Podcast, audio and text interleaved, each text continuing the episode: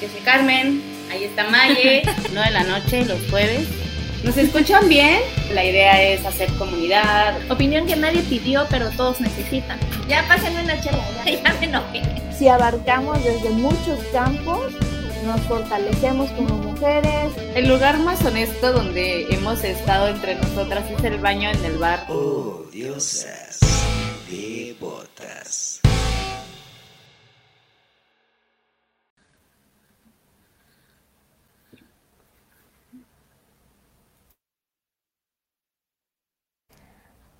Hola, buenas noches. Buenas noches a todos. Ya estamos al aire otra vez. Buenas noches, hola a todas.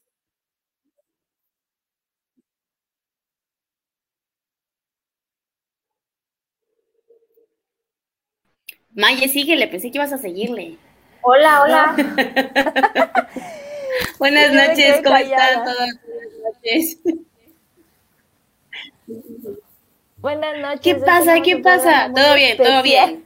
Estamos en vivo. tenemos, tenemos un programa muy especial. Tenemos a dos invitadas muy este, especiales que estimamos mucho y que son mujeres muy importantes. Este, tenemos a Keila, Keila Estrada, que es criminóloga. Ella trabaja este, en, en el sistema penitenciario, pero también trabaja mucho con programas para, para mujeres. Eh, ya ahorita nos va a platicar un poquito de toda su experiencia. Y también tenemos a Gina Vega, la pura guapura, la guapura pura, que le hace honor. Este, pues Gina, Gina tuvo un proceso eh, de, de privación de la libertad que por causas injustas, entonces también nos va a platicar un poquito de su experiencia, de cómo transformó esa, esa situación en proyectos y en, ah, platicábamos ahorita de hasta terapia. Entonces, eh, pues las dejamos para que las conozcan a las dos y se quieren presentar tantito. Gina, empezamos contigo. Claro, este, me llamo Gina Vega, soy mexicana, soy chapaneca, eh, soy amiga de Mayeli y de Carmen desde hace muchos años. Eh, pues nada, estoy muy feliz de que me hayan invitado. Soy este diseñadora textil, artista textil, hago cositas con hilos y con telas desde siempre. Y ahora soy bordapeuta. a través del bordado siento que se pueden sanar muchas heridas, entonces este, siento que a eso me dedico. En este momento esa es mi, esa es mi función en este mundo, aparte de pues sonreír y ser feliz y bailar. Y por eso digo que también soy artista de la vida. ya. Keila, ¿nos puedes platicar un poquito de ti? De, Eh, qué agasajo tenerlas esta noche a las dos. Hola. Pues cae. bueno, primero, muchísimas gracias por haberme invitado. La verdad es que pues yo soy fan siempre de los jueves de Odiosas. Y pues bueno, ya esperaba como este momento. Eh, soy Keila, trabajo en el sistema penitenciario desde el 2013 más o menos, desde que egresé de la carrera. Soy criminóloga, estuve tres años en Villa Crisol y posteriormente pues ya empecé a trabajar como con personas eh, privadas de la libertad, pero de 18 años hacia arriba. Em, pues la verdad es que me gusta mucho lo que hago.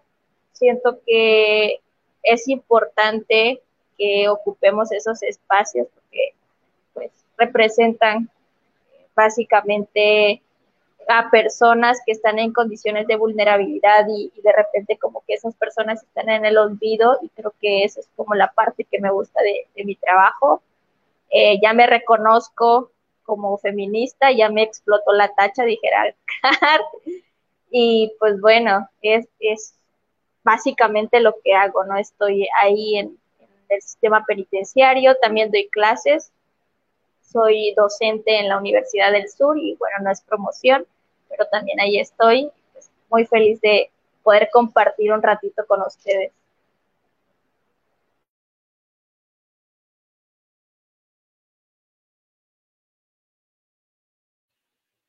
Me escucho por ahí, a ver si me escuchan bien, porque creo que tengo un pequeño retraso, pero digo, qué pe no mental, digo, de tiempo. Pero qué gusto tenerlas esta noche las dos. Qué gusto. Saludos a todos los que están, los que se están integrando al en vivo de esta noche. El tema de esta noche es la prisión, la, la cárcel. Ahora sí que la vida dentro, que nos va a contar Gina, la experiencia que tuvo ahí por siete, siete meses, Gina, ¿estuviste en la cárcel? ¿O nueve? Ocho, meses. Puedes, puedes, puedes hablar. Desmutea tu micrófono. me habían dicho que si hablaba una teníamos que ponerle mute, entonces yo estoy esperando órdenes. Este, sí, e, estuve, me aprensaron, me aprensaron, me aprendieron, me aprendieron.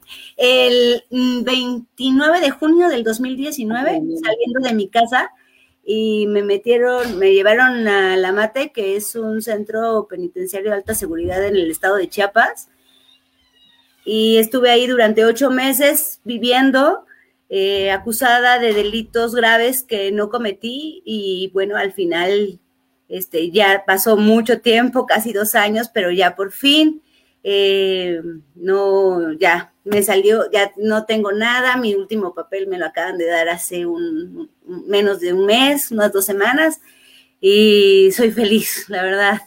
Dos años casi con este, con este problema, y bueno, pero es que los tiempos jurídicos son muy largos y hay que tener paciencia, y bueno, eso también lo aprendí dentro de, todo este, la paciencia me costaba mucho trabajo antes, y desde esto, desde el proceso este, jurídico y legal, que son larguísimos los tiempos, entonces ya la verdad es que ahora soy más paciente que antes. gracias, estoy, gracias a todas las que, las que están siguiendo de la página de Gina Vega Bordado. Este, gracias. Besos hermosas. Eh, si me quieren preguntar algo sobre... Gina, Gina estuvo ocho meses en la cárcel.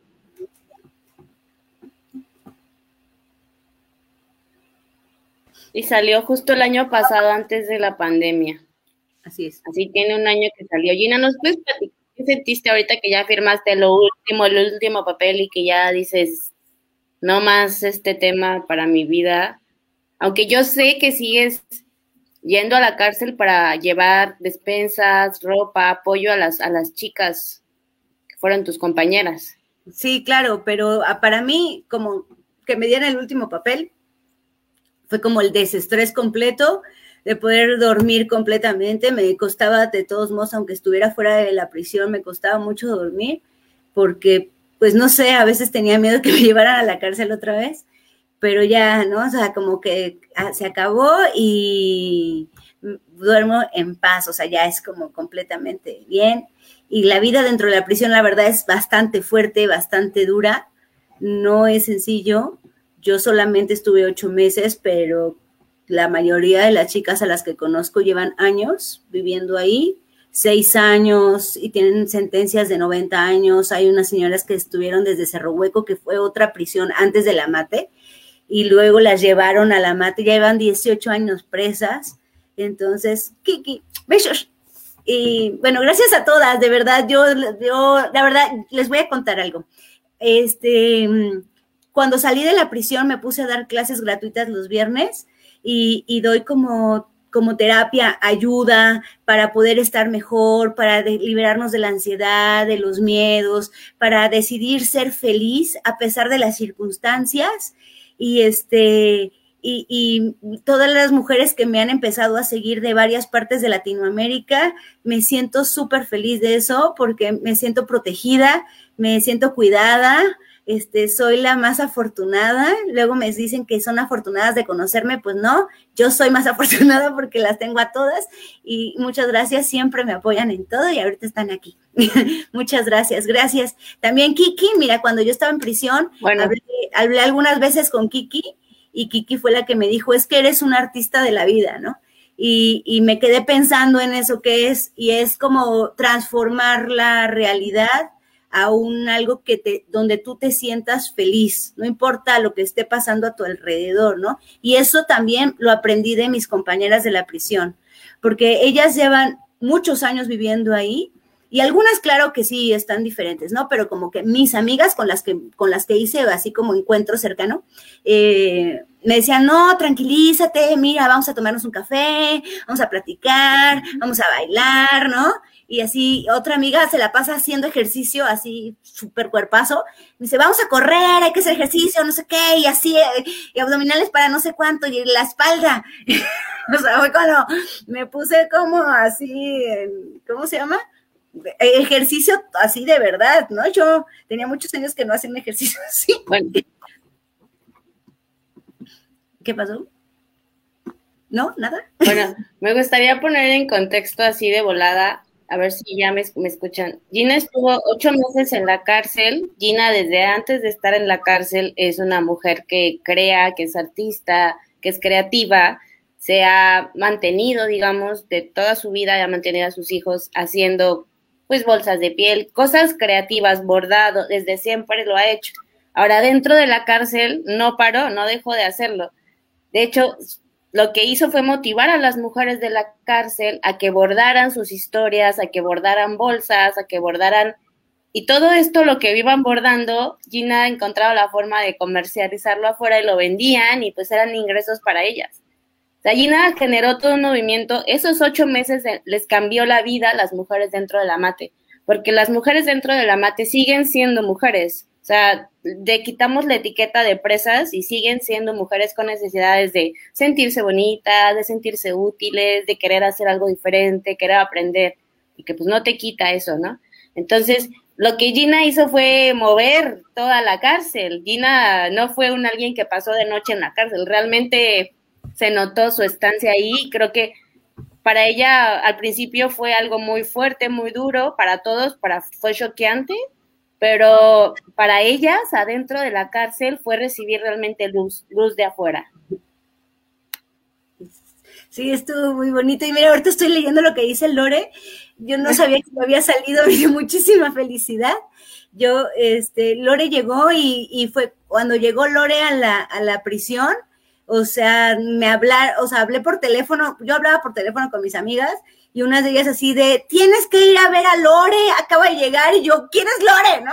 Lore Campos, de apellida, y ok, ok, y cuídala, y yo, perfecto, ahorita voy a ir a ver, me voy, fui a mover por todos lados y de repente la vi entrar al módulo donde yo estaba, que el módulo es un edificio, es un edificio, y este, y yo dije, ay, ser ella, ¿no? Entonces le pregunté al oficial y le dije, ¿ella es Lore Campos? Y me dice, sí, ¿por qué? Y yo, no, no, no, es una amiga, es una amiga, me la recomendaron. la pueden traer en mi celda y pues no la podían traer por cuestiones legales. Y este, yo me, me, fui en friega a mi celda a darle así colchoneta, todo, ¿no? Un libro, un libro bonito que yo tenía ahí y no sé qué, y pasta, y le, le metía unas cositas y le llevé así, le dije a la oficial así, Lupita era, la oficial Lupita, le dije así de, por favor, se lo das.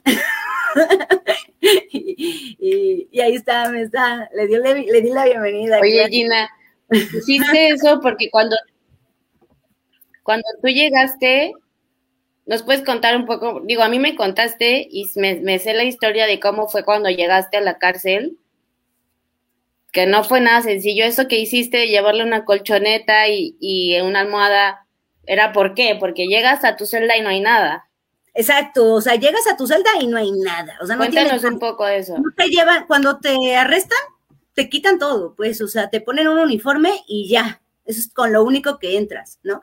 Y, y de ahí, pues hasta que llegue tu visita, o sea, tus familiares, algún, alguna amiga, algún amigo con cosas, entonces, este, pues ya empiezas a tener, no sé, una colchoneta, una sábana, algo, ¿no? Pero mientras, pues no tienes nada. Entonces, lo que tiene súper lindo el módulo 3 y el módulo 4, que es donde están las sentenciadas en el amate. Yo no sé cómo sean en las otras prisiones, lo único que sé fue, es la del amate, ¿no? Eh, ellas ya son chicas que ya están sentenciadas y, y quiere, mira está cacahuates, este, que están sentenciadas y ya llevan mucho tiempo viviendo ahí. Entonces son como, este, vecinas, ¿no? Como vecinas de vecindad, haz de cuenta. Entonces, cuando llegas, ellas sí son súper amables y como que se compadecen porque la verdad es que sabes que no tienen nada. Entonces, unas te llevan pasta de dientes, este, toallas higiénicas, ropa, este, ¿cómo se llama? Una cobija, eh, una toalla, ¿sabes? Ah, o sea, es, impresionante, shampoo, acondicionador, o sea, todo para que lo básico, ¿no? Lo básico es lo que te, te dan, pero es, es como totalmente diferente a lo que te imaginas que puede ser una prisión, ¿no? Porque para mí mi visión de prisión era como que lo que me dan la, la televisión, la, las este, noticias, ¿no? Y las películas yo no tenía ningún contacto con nadie que hubiera estado en prisión, así que pues yo nunca sabía eso. Y cuando llegué, como vi eso totalmente diferente, y entonces las mujeres son así, o sea, las que están, las que están en prisión, casi todas, son así como de que porque se metieron en problemas por la pareja o por unos amigos, o si las acusan de secuestro, eran las que limpiaban los cuartos, ¿no? O sea, no eran, no son las cabecillas, son así como las que pues las agarraron también pues, por meterse ahí, pero pues no son las que van a ganar el dinero bueno ni nada, eso lo tienen los hombres. Entonces, pues son señoras, ¿no? O sea, son señoras y a lo que más llega, por lo menos en el amate, es a chisme. Eso es lo máximo. Nadie se anda golpeando ni navajeando. es chisme ya, ya vieron que no sé qué, y ya vieron, es chisme normal de lavadero, pues, o sea, así, no hay más, ¿no? No es más peligro que eso. Entonces, es aburrido y por eso a mí se me ocurrió hacerlo del taller para que nos pues, divirtiéramos y trabajar. Me imagino que es lo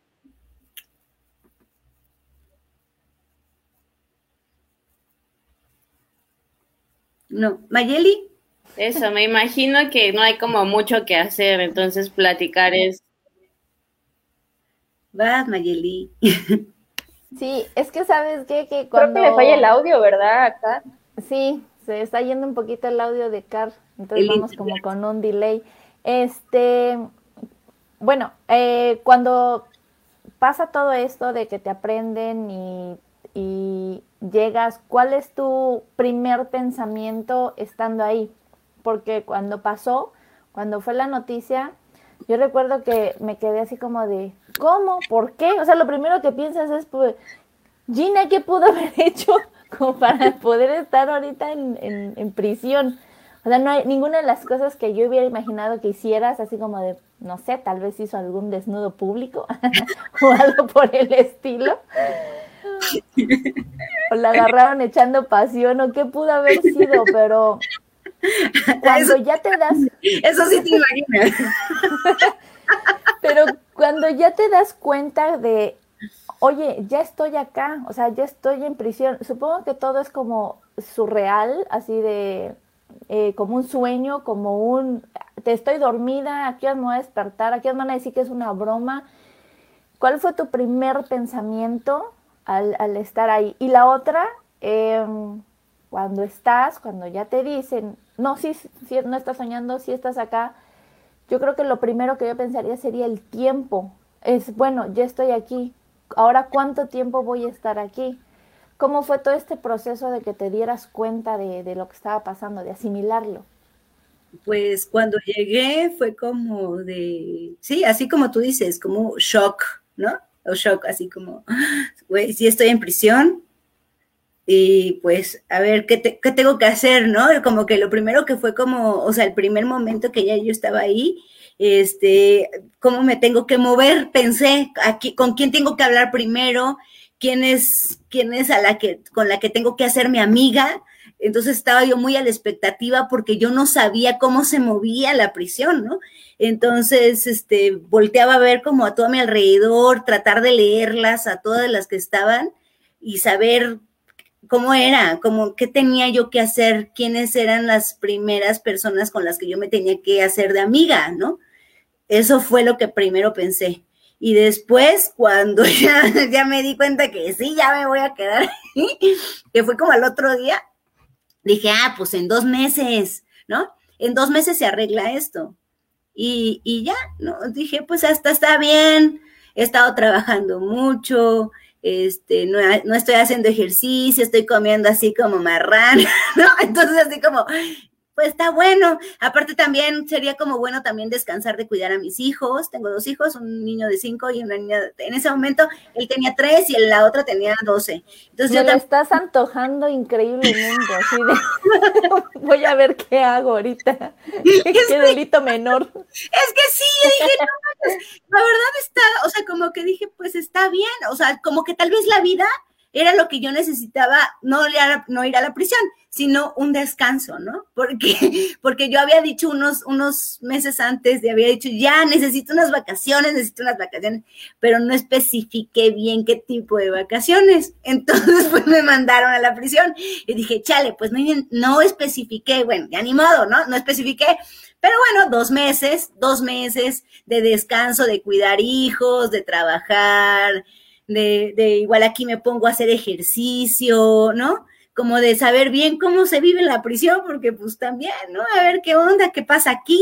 Pero pues yo pensaba lejísimos dos meses, porque yo no había hecho nada, ¿no? Entonces dije, pues en dos meses, porque aparte yo nunca había estado con abogados ni nada, o sea, yo no sabía cómo el asunto de los tiempos jurídicos. Entonces dije, pues ya dos meses, yo creo que en dos meses ya queda, ¿no? Y entonces eso fue lo que pensé. Entonces, por eso me quedé tranquila, ¿no? Y de ahí empecé como a disfrutar. La verdad, empezamos a ver series, películas y así, pero a la semana de estar viendo series todo el día, desde la mañana hasta la noche, yo ya estaba así de que ya no puedo más porque no estoy acostumbrada a ver series ni, ni estar eh, o sea, no, yo siempre estoy trabajando, siempre, aunque sea estar en la cama, pero me pongo a trabajar. Entonces, no manches, ya, o sea, una semana de no hacer nada era como, mm, me estoy, me pico los ojos, yo no sé qué hacer. Entonces ahí fue donde se me ocurrió hacer lo del taller, para ponerme a trabajar y conocer a más gente, ¿no? Entonces, yo también te amo, María.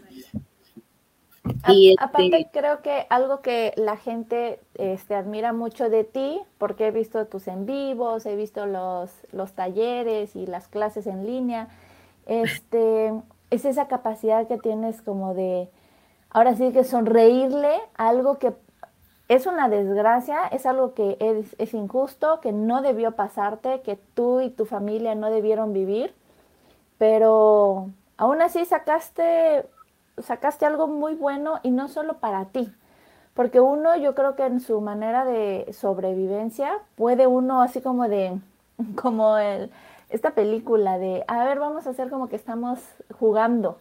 Ah, la vida es bella. Exacto, así, pero el que aparte que dentro de esa sobrevivencia tuya, de esa manera de ser tuya, hayas contagiado y hecho que más personas se involucraran y que aún ya estando fuera sigas aportando, este, creo que es, es algo muy bonito porque normalmente todos cuando nos pasa algo malo, por mínimo que sea, no sé, se me caen las llaves del coche, las llaves del coche adentro, este, se me ponchó una llanta, es nada, es calamidad, es explosión, es drama, es angustia y se te pudre el día. Entonces, cuando pasa algo así es como de, oye, espera, esto es como de película, es como irreal. Y, y, creo que empiezas a aplicar así como de, ¿qué se hace? Te tienes que aliar con la, con la más fuerte, así de voy a intercambiar cigarros por, por, por sopanísimo todo esto. Y, y tú transformaste esto y es lo que yo veo que la gente le gusta de ti, que emanas esa alegría, ese positivismo. Entonces, esa resiliencia que tienes es impresionante. Gracias, Mayeli. Pero hoy, hoy justamente, hoy o ayer, no me acuerdo que ya estaba platicando con Emilio, mi productor y amor de mi vida, este, de eso, ¿no? Porque él me dice que me admira por eso, pero le digo que, o sea, no solamente lo hice en prisión, ¿no? O sea, eso ya lo llevo haciendo durante mucho tiempo, que, por ejemplo, hubo un tiempo en donde yo la verdad me dediqué totalmente a mi hija cuando estaba pequeña, y, cuando tenía, por ejemplo, seis años, nos fuimos a vivir a Tepoztlán Y como yo la verdad es que yo casi no trabajaba por eso, porque estaba yo con ella y la llevaba a la cascada, la llevaba a la montaña, la llevaba no sé qué, a nadar aquí y allá, y todo el tiempo andábamos haciendo cosas divertidas, no tenía yo dinero, ¿no? Entonces había veces que no teníamos para comer. O sea, realmente no había comida, ¿no? Y este, y si era complejo, era difícil, porque a veces pues yo no tenía, yo no podía comer totalmente para que comiera ella.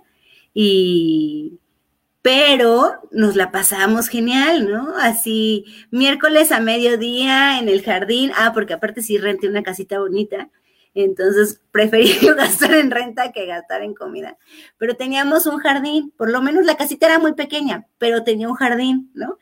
Entonces había pasto, entonces ahí ponía yo la, toalla y nos acostábamos, tomábamos limonada como si fuéramos, así como si yo tuviera la vida comprada, pues, ¿no? Y un día sí me di cuenta de eso, yo así de, no manches, o sea, estoy viviendo la, la tempestad así, y yo aquí acostada, pasándomela bien, haciendo marometas en el pasto con Ek, porque estaba chiquita y nos la pasamos genial. Y ella no se daba cuenta tampoco, o sea, como que ahora sí dice, ¿no? No teníamos para comer, pero no la, eran los mejores tiempos, ¿no?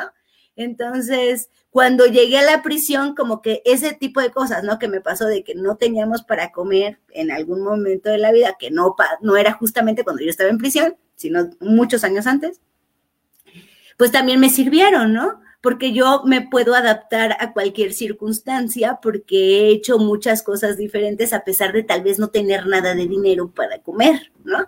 Pero prefería yo pasárnosla bien y que ella tuviera de mí algo valioso que entender por qué el río corre, el agua, sentir la cascada de, arriba de ella, subir a la montaña, ver desde allá arriba, ¿no? Hacer un montón de cosas que hacíamos antes. Ahorita ya no, también la paso trabajando como loca, pero, pero antes eran esas cosas tan lindas. Entonces, cuando llegué a la prisión, me, me inventé también un viaje igual, ¿no?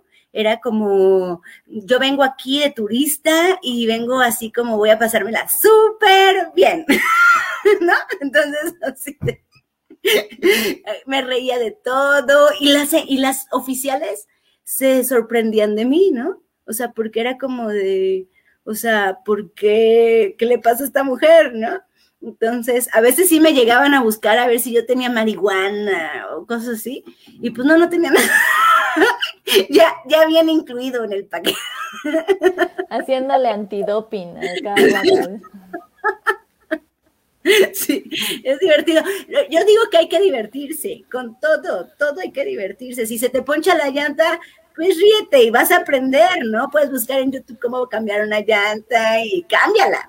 si no puedes cambiarla, pues ahí pregunta cómo le haces. Vas a conocer a gente que no la ibas a conocer porque ibas a pasar en el carro y a la hora que se ponchó la llanta, pues ya conoces a gente, aunque sea el de la tiendita, ¿no? Entonces, pues yo digo que todas las oportunidades que son desgracias son realmente oportunidades muy buenas para poder hacer cosas diferentes y, de, y pasársela bien, ¿no? Pasársela bien, porque es tan complejo y la verdad es difícil pasársela bien, ¿no? Pero yo lo aprendí de ellas también, o sea, ellas también lo hacen. Por lo menos dos que de todas las que conocí, de las 150 que hay ahí, dos que eran mis amigas, sí lo hacen. Y yo digo, no manches, qué admirable. Ellas estando en prisión, con ocho años de prisión, yo llevo seis meses y ya estoy así, a veces ya sáquenme, porque a veces sí me daba así como de, ah, ya me quiero ir, ¿no? Pero ellas diciéndome así de tranquila, relájate, vamos a fumar. Y ahí empecé a fumar como loca, entonces vamos a fumar. Y si estamos tristes, fumemos. Y si estamos felices, fumemos. ¿no? Y si estamos no sé qué, fumemos. Entonces, fumar para todo. la verdad, yo me dejé la onda. aparte, los cigarros son horribles en la cárcel, ¿no? Sí, los elegantes. Los verdes que me trajiste horribles. Siguen en el cajón, güey. Y la Un souvenir. Exacto, o sea, fuma. Fuma prisión, un cigarro de la prisión. Son como de cartón horrible. Ni siquiera un tabaco decente pueden venderlos en la prisión. Sí, No puede ser, la vida es tan corta, tan Sí, venden, miserable. Son muy Oye. caros. Sí venden, pero son muy caros. Y esos no manches. Dos cajetillas por 24 pesos. Güey, mejor te las compras esas y tienes dos cajetillas por 24 pesos. Aparte, ¿qué importa? Estás en la prisión. No, ya, ¿sabes? Es como de que, ay, o sea, como que algunas ahí adentro así de, ay, no, dijo una grosería, o ay, no, y yo así de, o sea, parece más convento que prisión, a mí me prometieron una cárcel, ¿no? Así, todas ¿Dónde, persinadas. dónde están los baños así de que nos bañan a todas juntas? No, nada de eso, es aburrido, son, son monjas. Son monjas, así, súper persinadísimas. Y ya no, entonces yo digo, no, olvídalo, diviértanse, ya estamos en la prisión, pues ya qué más. Y entonces de repente ya salgo y, ay, China, no sé qué, ya, a mí no me digas nada, yo ya estuve en la prisión. Y es que la verdad, está chido, es divertido, ahí podemos hacer un montón de cosas buenas. Y yo creo que eso ayuda también a motivar a otras personas, ¿no? O sea, una risa, contar las cosas trágicas de una manera sonriente y divertida, yo creo que ayuda a que también las otras personas que te escuchan, que también tal vez se la están pasando mal, porque todos nos las pasamos mal en algún punto, ¿no? Todos sufrimos de alguna u otra manera. ¿No? Eh, por eso estamos vivos, ¿no? Porque si no estuviéramos vivos o vivas, no, es, no sufriríamos, estaríamos muertas, ¿no? Pues, Entonces, pues a mí ya me, a mí me estás motivando a, a, te digo, a cometer un delito para ver si me voy unos a ir a la cárcel, dice Maye. Para ahorrarme todo lo que me gasta en quincenas de plátano y fruta. Y ahora, pues vamos a escuchar también el otro lado. Eh, como les dijimos al principio, pues Gina eh, fue privada de su libertad injustamente y estuvo ahí ocho meses. Eh, y Keila, así Keila no ha sido privada de su libertad todavía. Esperemos que el otro programa no sea porque ya es su experiencia. Eh, Keila es criminóloga y trabaja en la penitenciaría. Entonces, ahora cuéntanos tú también cómo es desde tu punto de vista, ahora sí desde el de afuera, pero que estás involucrada con todas las mujeres que están ahí, cómo ves tú el panorama, qué es lo que hacen, así cuáles son mitos y leyendas de lo que pasa ahí adentro, si es como se ve en Orange is the New Black o, es más relajado. Pues bueno, la verdad es que eh, algo que, una problemática que existe dentro del sistema penitenciario es que hay mucha estigmatización. Básicamente eh, hay muchos mitos, hay muchos prejuicios y entonces eh, eso complica un poco el proceso porque al final de cuentas, digámoslo así, se tratan de brindar herramientas, de hacer acciones, pero resulta que muchas veces no son necesarias porque la sociedad en sí no las acepta. Eh, eso entonces genera como que la una de las principales problemáticas, el, darnos cuenta de que realmente se encuentra muy estigmatizada, estigmatizada la condición de, de, la mujer dentro de un centro penitenciario o dentro de una cárcel. Es complicado porque, pues bueno, creo que lo primero sería poder identificar que si nosotros que estamos libres en sociedad vivimos un sistema patriarcal, ahora imagínense dentro de un centro penitenciario, o sea, también es un sistema patriarcal, porque al final de cuentas, eh, la, pa, las mujeres en, dentro de la, de la vida, dentro de la cárcel, como bien decía Gina, de repente empiezan a sufrir desde el, desde el inicio, ¿no? El hecho de que no se le brinde lo necesario para que puedan tener una adecuada higiene, para que puedan tener, por ejemplo, para que puedan cubrir sus necesidades básicas. No es lo mismo, por ejemplo, un hombre que está dentro de la cárcel a una mujer que, por ejemplo, cada mes menstrua y, bueno, entonces tiene que comprar toallas, tiene que, eh, pues, tener este, este proceso, ¿no? De muchas veces quizás eh, algunos cambios hormonales, en fin. Pero pues eso, ¿no? Creo que lo que me preocupa principalmente es que es que al final de cuentas es lo que se vive dentro de una cárcel es el reflejo de la sociedad en sí. Porque también ahí es una sociedad, pero entonces al ser también ahí una sociedad tenemos que identificar de qué forma se violenta. Yo está pues súper interesante la historia que nos estaba contando Gina, pero seguramente también ella pudo haber identificado algún tipo de violencia que se vive ahí adentro. Y bueno, de este lado es eso. Yo siempre, yo siempre que hago este trabajo, primero trato de realmente ser como autocrítica, autocrítica al sistema, porque imagínense que dijera yo, ah, pues todo está perfecto, funciona súper bien, tienen todo, se reinsertan, se les da todas las herramientas. Pues sería como cubrir algo que realmente no, no pasa.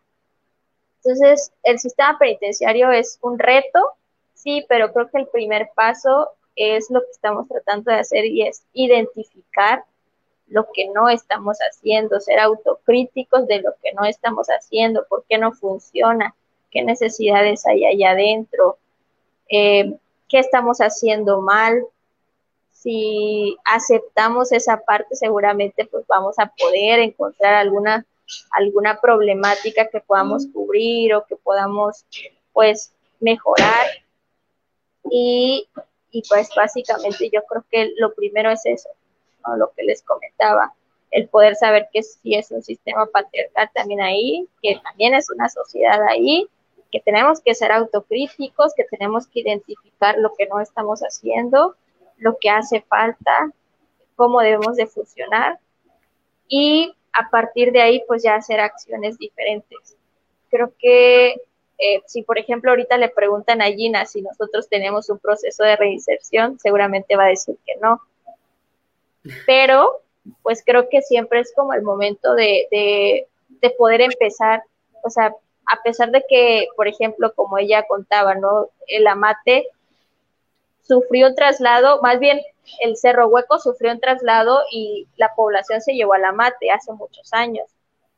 Pero en la historia sí se han hecho como algunas acciones, pero no han sido suficientes. Entonces, lo primero es decir, bueno, ya, ya estuvo bien, además hubo una reforma al sistema penitenciario, reformas legislativas, etcétera, y entonces es decir, bueno, ya vamos a partir de cero, aunque suene tal vez mal, porque dices tú cuántos años se perdieron, pero vamos a partir de cero y ahora vamos a tratar de hacerlo diferente. Y bueno, ya lo último que igual les quisiera compartir, que siempre me gusta decirlo, está tan invisibilizado el sistema penitenciario que la reforma que les digo fue en el 2016 y entonces cada entidad federativa tenía la obligación de abrogar el código que estaba, que no respeta los derechos humanos, y tenía que emitir una declaratoria para que entrara en vigencia la nueva ley. Y resulta que estamos en el 2021 y el Congreso del Estado no ha hecho esa declaratoria. Entonces seguimos bajo un código que no respeta los derechos humanos. Y dices tú, bueno, entonces, ¿cuándo va a ser el momento en el que se va a visibilizar el sistema penitenciario y se va a aplicar lo que, lo que se tiene que aplicar y que se va a empezar a accionar diferente, pero que en, en el que todas las autoridades participen, pero ahorita básicamente, por lo menos en lo legal, no está cubierto porque hay una omisión legislativa y eso pues a mí realmente se me hace como muy cabrón. Sí, hay historias súper fuertes. ¿no? O sea, aparte a las mujeres las abandonan. En cuanto llegan a la prisión, las abandona su familia, las abandona la pareja, las abandonan los amigos, las abandonan las amigas, nadie las visita, ¿no? Ah, no sé si solamente es Latinoamérica o Europa también sucede, todavía no me he puesto a investigar sobre eso, pero en toda Latinoamérica sucede de que las mujeres entran a prisión eh, por cualquier motivo, el que sea, y las, las parejas las abandonan, o sea, nadie continúa, nadie las llega a visitar, no, nada, ¿no? En cambio, los hombres, bueno, se pelean las mujeres por el hombre que está ahí adentro encerrado. Sí, la gran fila la gran fila y se pelean afuera y se agarran a golpes por el hombre que está encerrado y le llevan de todo para que no se le pase nada al pobrecito.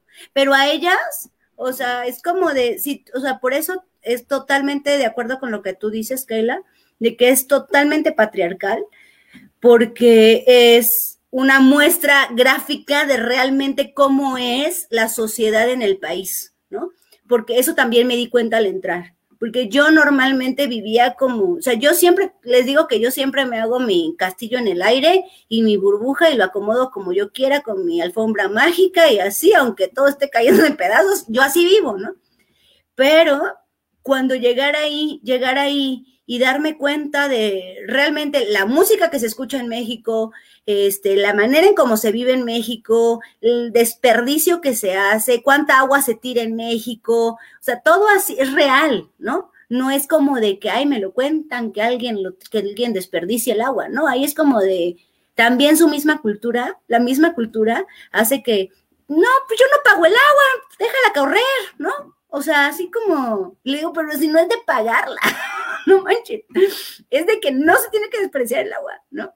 y, cosas así, y de que, por ejemplo, las llegan a visitar una vez cada cuatro años. Imagínate, una vez cada cuatro años. Las llegan a visitar tres horas y se van, ¿no?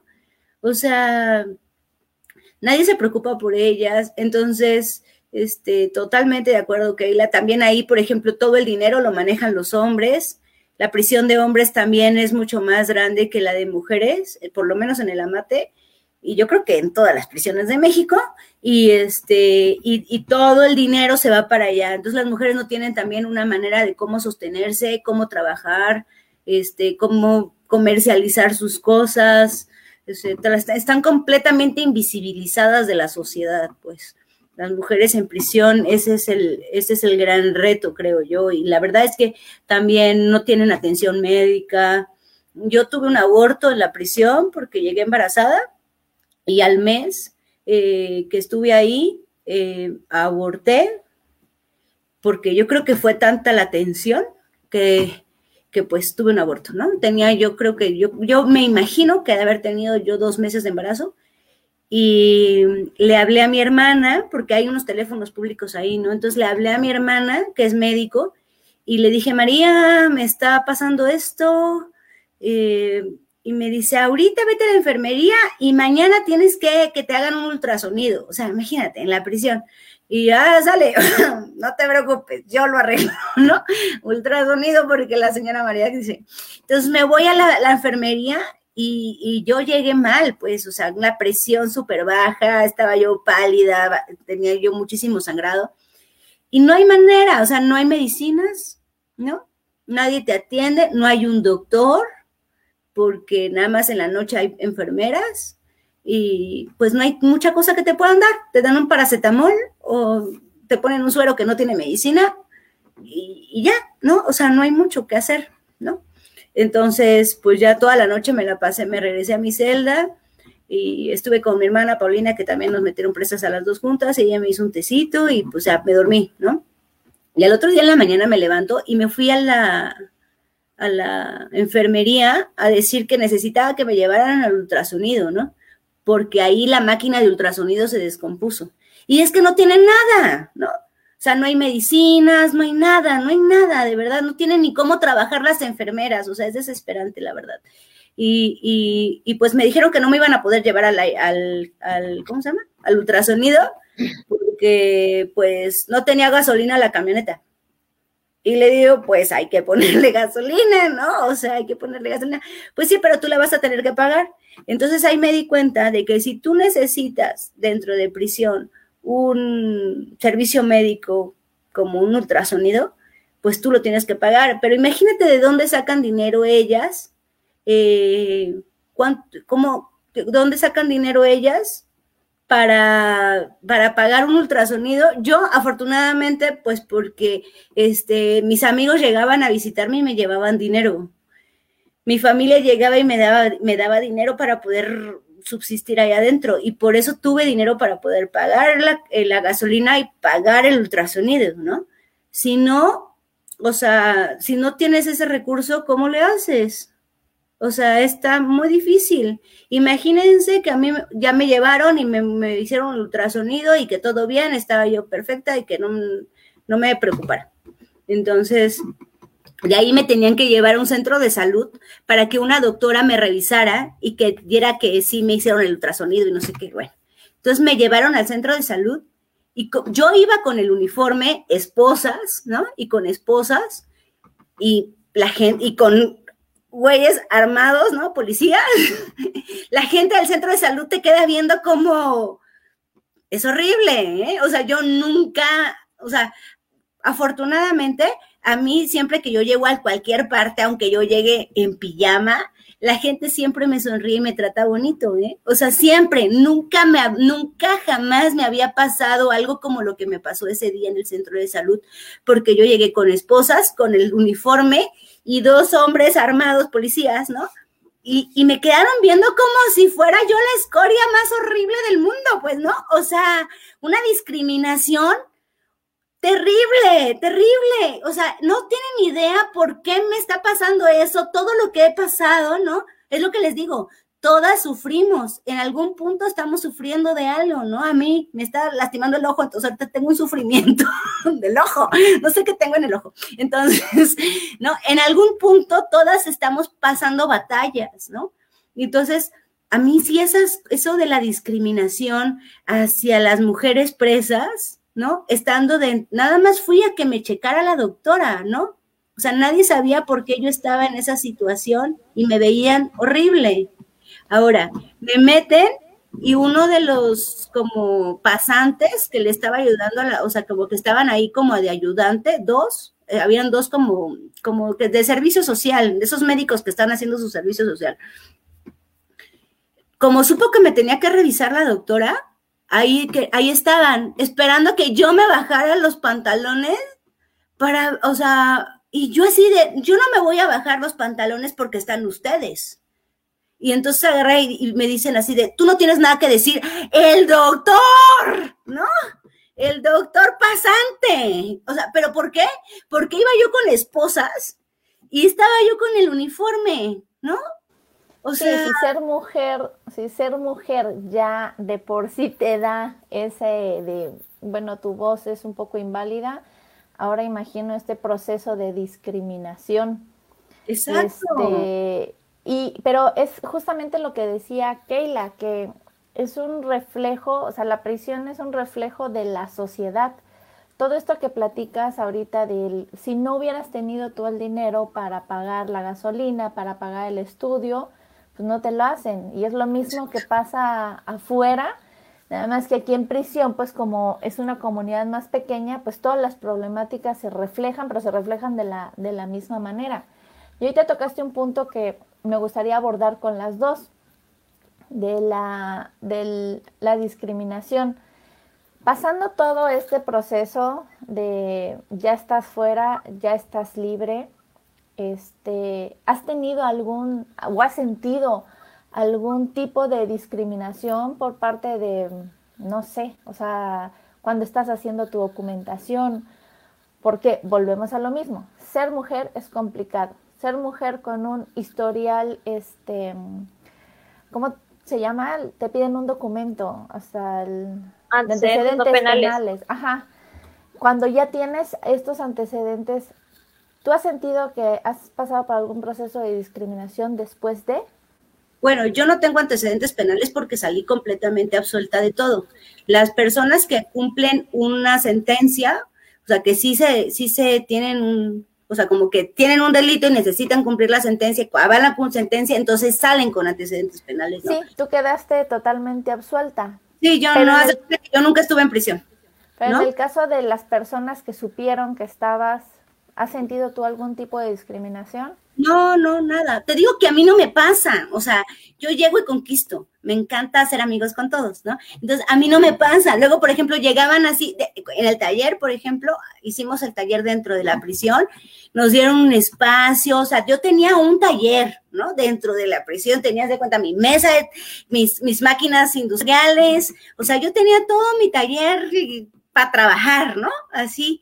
Entonces, pues yo siempre estaba en el taller, cortando, bordando, cosiendo, no sé qué, la música que yo quería, porque aparte tenía yo una bocinita, entonces ahí me ponían, me traían música a mis amigos y hacían un USB, entonces yo ponía la música que me gustaba y ahí me la pasaba todo el día. La verdad, muy bonito.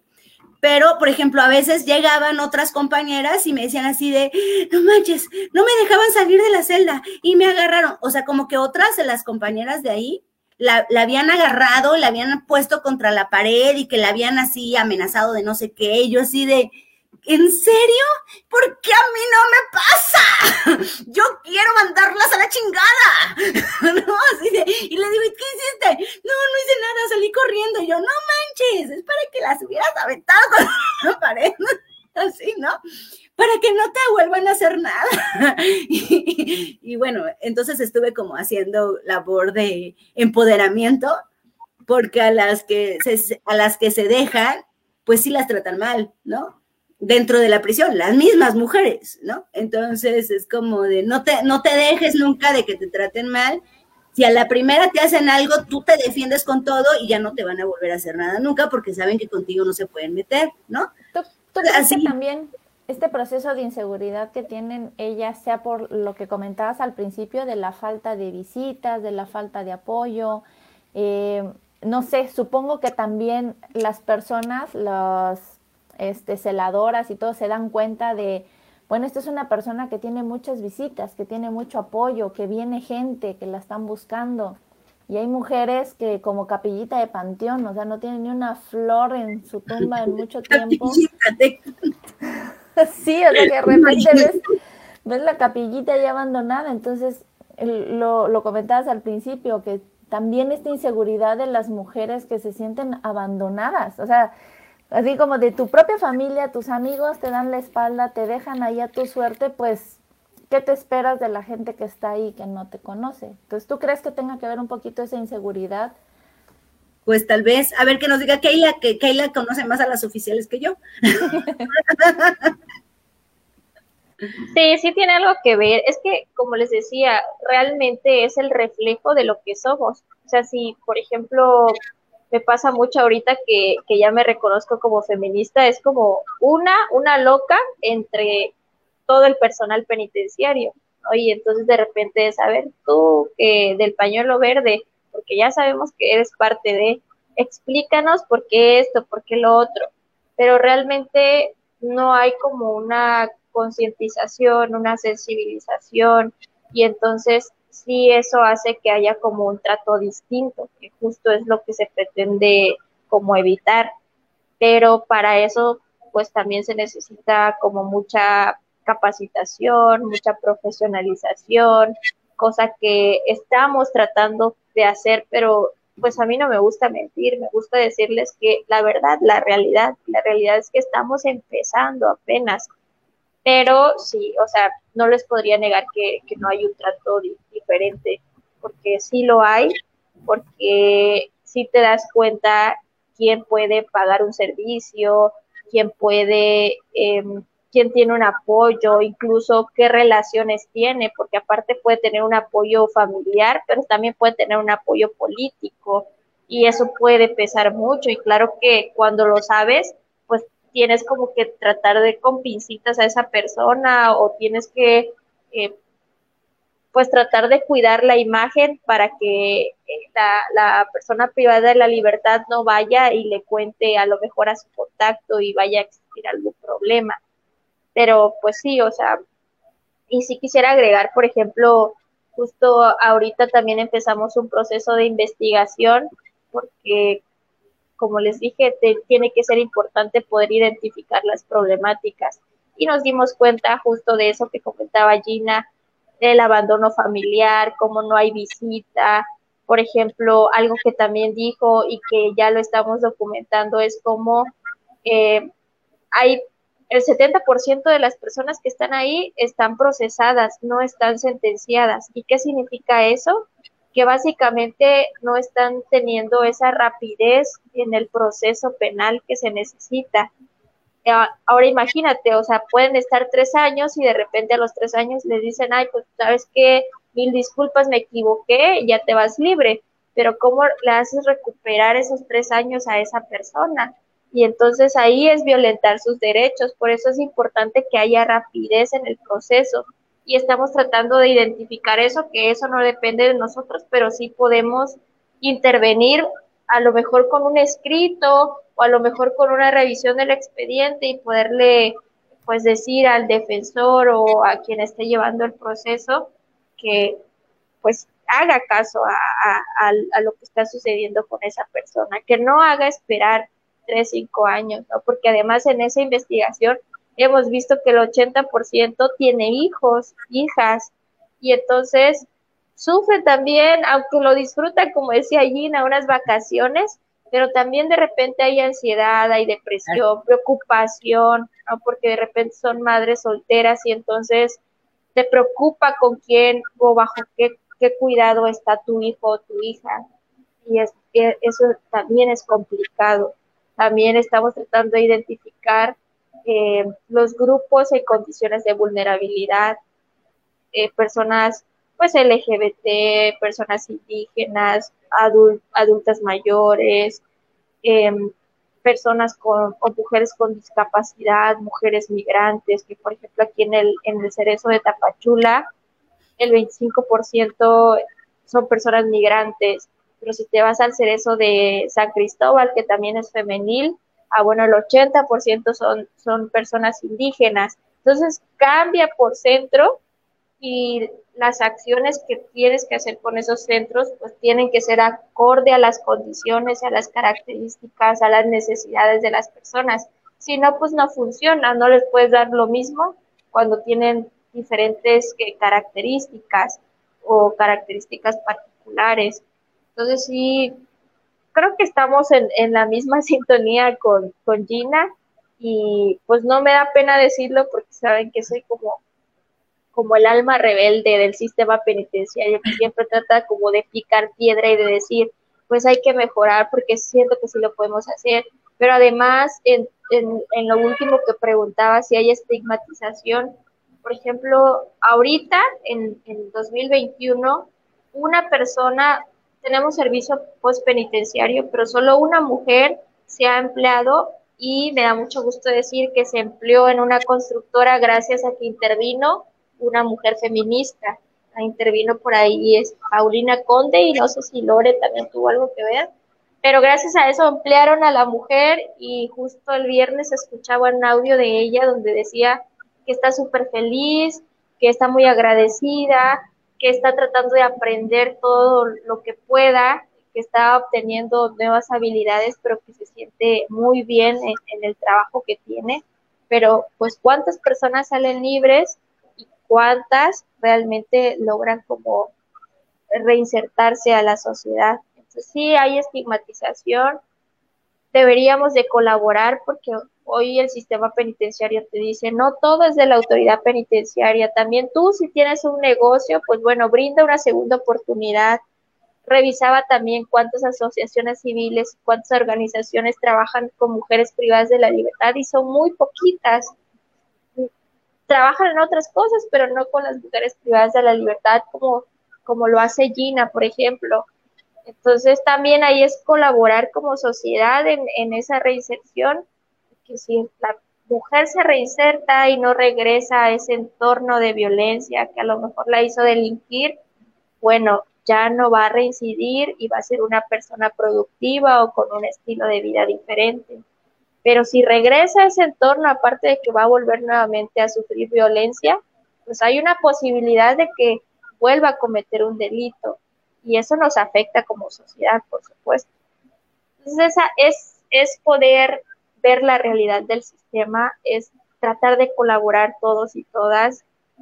Me preocupa la omisión legislativa porque también esa, esa legislación obliga a todas las secretarías a que trabajen con el sistema penitenciario y que no pase lo que decía Gina.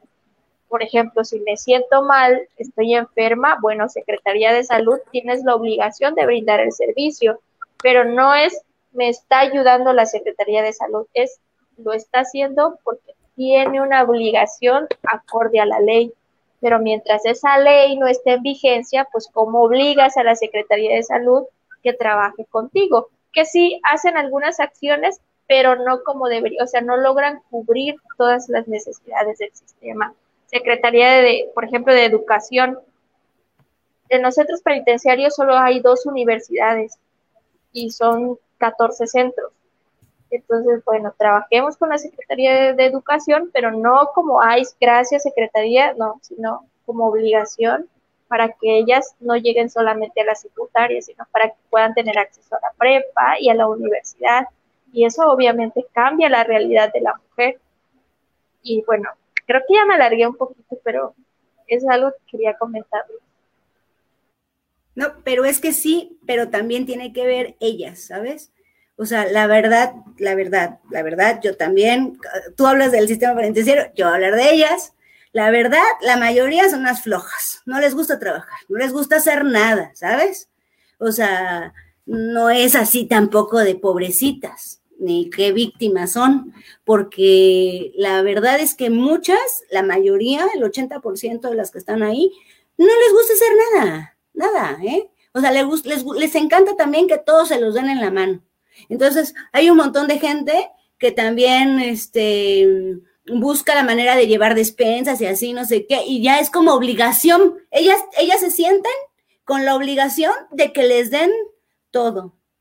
¿Sabes? Y pues no, tampoco. O sea, hay que trabajar, porque para que uno tenga cosas, también hay que trabajar, hay que tener disposición, hay que tener ganas, pues, ¿no? Entonces, eso, eso también, yo siento que también, y, y, y, bueno, por eso te digo, son de las dos partes, porque una relación no solamente la puede hacer una parte y la otra así, ¿no? Cuando tienes un novio, una novia, pues, o un esposo, una esposa, pues es una pareja, ¿no? O sea, las relaciones vienen, van, es una sincronía, no solamente depende de una, de una parte. Entonces, lo que yo me di cuenta al estar trabajando ahí adentro con ellas es como la motivación, la manera en cómo tú puedes motivar a que trabajen, porque conmigo empezaron a trabajar las sentenciadas, son las que ya llevan muchos años ahí. Y entonces las, oficiales me decían, es que no manches, ellas nunca las veías trabajar, pues, no hacían nada, ya llevan años aquí, no hacen nada. No entiendo cómo lograste que trabajen contigo. O sea, todas pensaban las oficiales pensaban que, cuando, que mi idea de trabajo iba a ser una estupidez porque nadie iba a querer trabajar, porque son flojas, ¿no? Entonces, ¿cómo yo hacía para que ellas pudieran trabajar? Pues les daba las mantas para bordar y lo podían bordar a la hora que se les antojara, donde quisieran. No tenían que estar en el taller conmigo, es más, que no estén mejor, porque a mí no me gusta estar con gente. Entonces, así de, tú llévate la manta, llévate tus hilos, bórdalo, ahí cuando, cuando lo termines, ahí me lo traes. Y de verdad se sentían así como, ¿en serio? Y yo, claro, a mí ni me digas, o sea, es cada quien su responsabilidad, ¿no? Entonces, era como hacer responsable a las otras de su propio trabajo y de su propio beneficio. Entonces, entre más mantas bordaran, pues más se les iba a pagar al fin de semana. No tenían que estar ahí porque la, hay un taller de manualidades ahí en el el amate, pero tienes que estar a fuerza ahí, o sea, no puedes salirte, tienes que estar adentro. Imagínate, todas las que se ven todos los días, o sea, ya nada más hasta tus propias amigas, si las verías todos los días, todos los días estarías hasta acá de ellas, ¿no?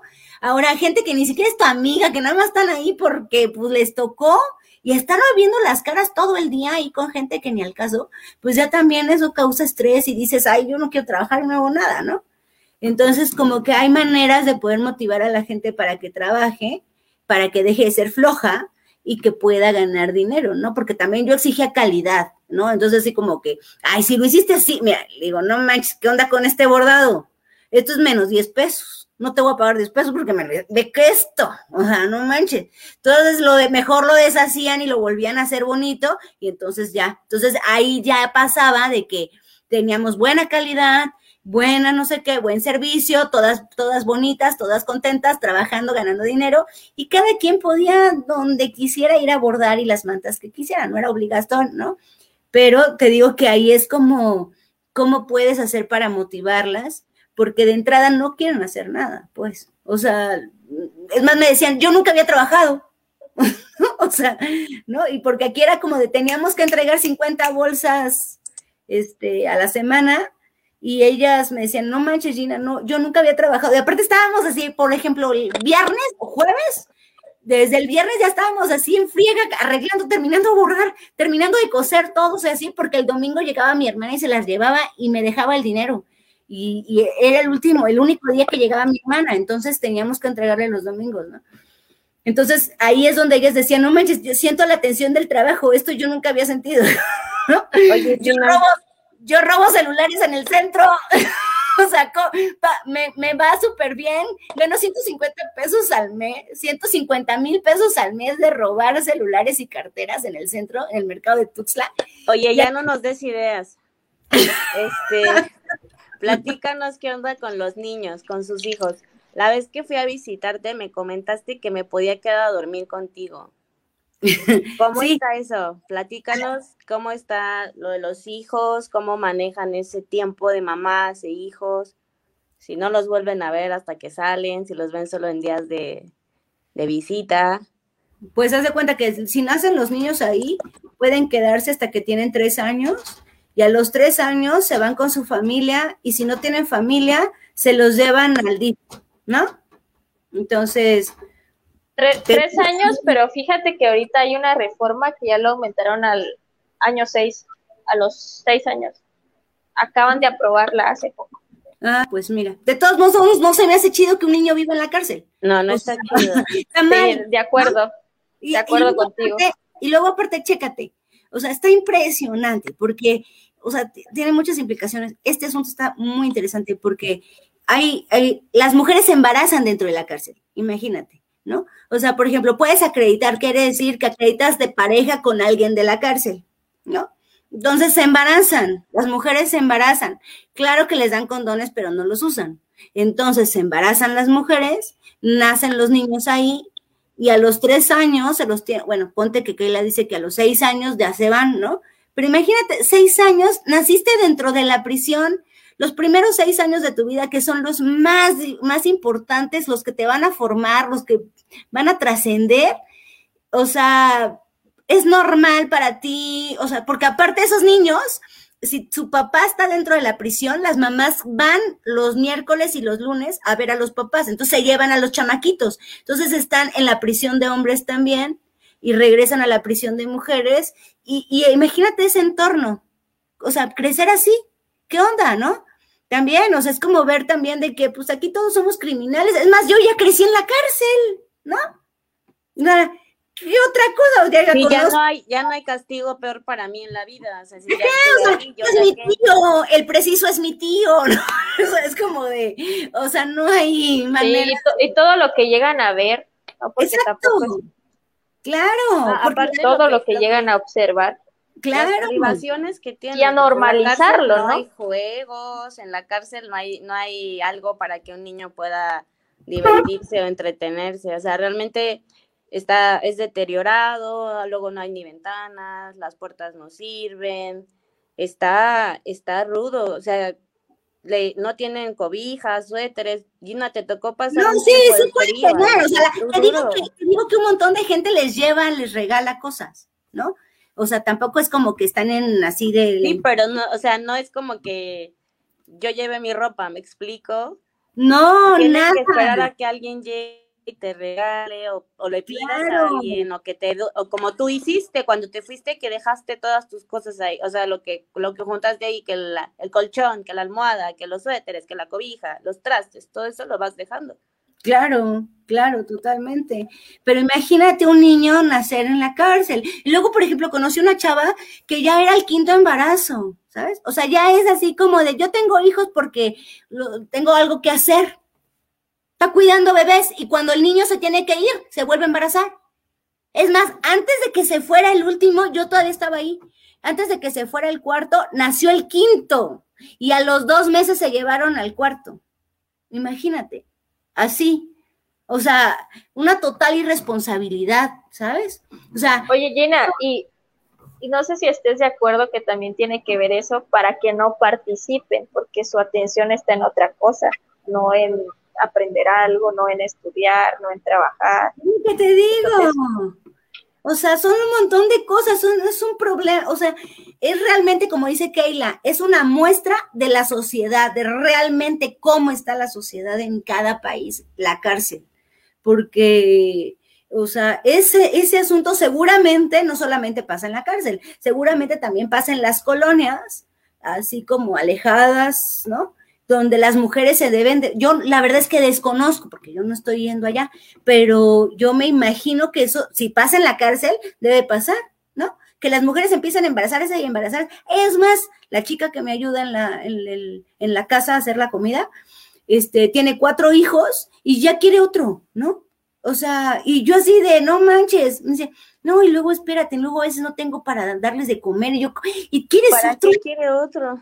Ajá, porque está aburrida, les Hay gusta. que darles calidad de vida, oigan, ¿no? Pero no lo ven, no piensan en eso. Lo único que piensan es en estar cuidando un niño, un bebé, haciendo algo que las distraiga, como pues dice que Kate. sean niñeras, que busquen Pero, un trabajo pues, de, sí, de pero no lo ven. Pero, pero pues eso es lo que les comentaba, o sea, es el, el reflejo de cómo el, el sistema patriarcal nos ha ido imponiendo ciertos roles, ciertos estereotipos, vamos normalizando algunas cuestiones que pues no son sanas para nosotras, pero sin embargo lo aprendimos, porque también incluso nosotros llegamos a ser machistas, llegamos a tener ideas misóginas, llegamos a, a tener un rol que no deberíamos, pero que lo aprendimos así y que lo seguimos normalizando con el tiempo a través de esas acciones. Por ejemplo, decir, ah, bueno, yo mujer me voy a dedicar a cuidar a mis hijos, aunque no les pueda cubrir las necesidades básicas, pero creo que es un, un contexto bien complicado porque pues básicamente es como que está ahí todo lo que no debería de suceder, pero que sucede porque la sociedad nos ha enseñado eso. ¿No? Y no sé ahí, Gina, no sé tú qué opinas. Por ejemplo, me pasa con, con las mujeres, eh, con las personas indígenas, que normalizan también ciertas violencias o, por ejemplo, el, el ya empezar a, a, tener hijos a partir de los 13 años, de los 14 años. Bueno, pero esos temas también existen las violaciones y esas cosas y ya nos movimos a otro tema que ya no vamos en la presión, ya llevamos una hora y 15 minutos casi. casi. no, pero lo que voy es de que, que, que, tiene razón lo que, lo que dice Gina, o sea, es complicado porque cómo le dices a esa persona, por ejemplo, que vaya a terapia, cuando en su, dentro de su contexto no existe pues eso. Entonces sí es, es muy complicado. Sí, te digo que es un problema gigante, o sea, se necesita un montón de gente también, un montón de gente también capaz dentro de la prisión, o sea, pero aparte, ¿quién quiere ir a trabajar a la prisión? ¿No? Entonces es como un montón de cosas y aparte nos pusieron el amate hasta la punta del cerro, o sea, hasta lejísimos. Nadie quiere ir también, o sea, te pagas todo el día para ir y regresar nada más, ¿no? Entonces, pues, si estuviera un poco más cerca también. Pero Luego, bueno. si se te olvida la IFE, pues dos, dos viajes. A mí me pasó. Así le pasó a No manches. Es neta. Bueno, chicas, pues sí. ha sido una, una noche maravillosa estar platicando con ustedes por este ratito que se nos va de volar el tiempo, quisiéramos más tiempo, pero bueno. Eh, pues para ir cerrando, pueden decirnos sus conclusiones o lo, lo que quieran despedirse. Pues yo gracias, gracias a las dos, gracias a Keila que ahorita la conocí. Este, pues igual podemos hacer otras cosas. Muchas gracias, gracias Mayeli, gracias Carmen, gracias a todas las que llegaron hoy. Besos. Sonrían, diviértanse. Sí, igual, muchas gracias Mayeli, muchas gracias Car y Gina, un gusto. Yo creo que, bueno, este tema da para mucho, pero seguramente habrá otros espacios y pues es muy interesante. Mi única conclusión es que debemos de visibilizar al sistema penitenciario porque también de eso depende nuestra seguridad. Bueno, gracias. Yo nada más quiero decir que me voy a ir a, me voy a dormir hoy con una otra preocupación, otro tema en mi cabeza, otro issue de las mujeres en la cárcel con sus hijos y me quedé desde que Keila dijo todo lo que ven los niños y ¡pah! mi cabeza estaba volando desde ese punto. Entonces sí es un tema que da para muchísimo. Este, nada más comentar algo que decía esta persona, Matlali Capulín, decía, creo que son tres partes, las reclusas, desconozco si es el término correcto, el sistema judicial y la familia o sociedad. Y me queda muy claro que en todo lo que decían, este, pues es, es muy importante como el, como mm, hacer un trabajo de equipo, que si todos estamos jalando para sistemas, para lados diferentes, no se avanza. Tanto las personas que están dentro tienen que poner de su parte, trabajando, teniendo un orden, ocupando ese tiempo, como el sistema penitenciario avanzar, las leyes son muy lentas. Si las leyes son bonitas, son en teoría están bien, eh, se reforman a cada rato, es algo que está en constante este, reformas y, actualizaciones, pero son lentas, o sea, siempre vienen 10 años atrás o 20 o 1000 de lo que deberían de estar y también como sociedad, el bueno, se tienen que abrir espacios para estas personas, el cómo apoyamos, entonces es un trabajo en equipo como lo es todo, como lo son todos los temas que hablamos en Odiosas, que es un trabajo de equipo, pero pues estuvo muy padre la plática con ustedes, me gustó mucho. Gina, este, yo encantada siempre de escuchar tu, tu experiencia y de cómo sigues abonando. Keila, igual mi respeto para el trabajo que, que tienen que hacer, porque es hacer con lo que se tiene y tratar de ir contracorriente, pero siempre que hay una semillita ahí de rebeldía en algún tema, pues creo que abona muchísimo. Y Car, pues siempre feliz de verte todos los jueves. Pues ha sido un gusto para mí también. Pasen bonita noche todas. Les mando un beso. Nos vemos pronto. Cuídense mucho. Y seguimos en línea. Besito. Bye. Yo soy Carmen. Ahí está Maye. no de la noche, los jueves. ¿Nos escuchan bien? La idea es hacer comunidad. Opinión que nadie pidió, pero todos necesitan. Ya pásenme una chela, ya, ya me enojé. Si abarcamos desde muchos campos, nos fortalecemos como mujeres. El lugar más honesto donde hemos estado entre nosotras es el baño en el bar. Oh, diosas, botas.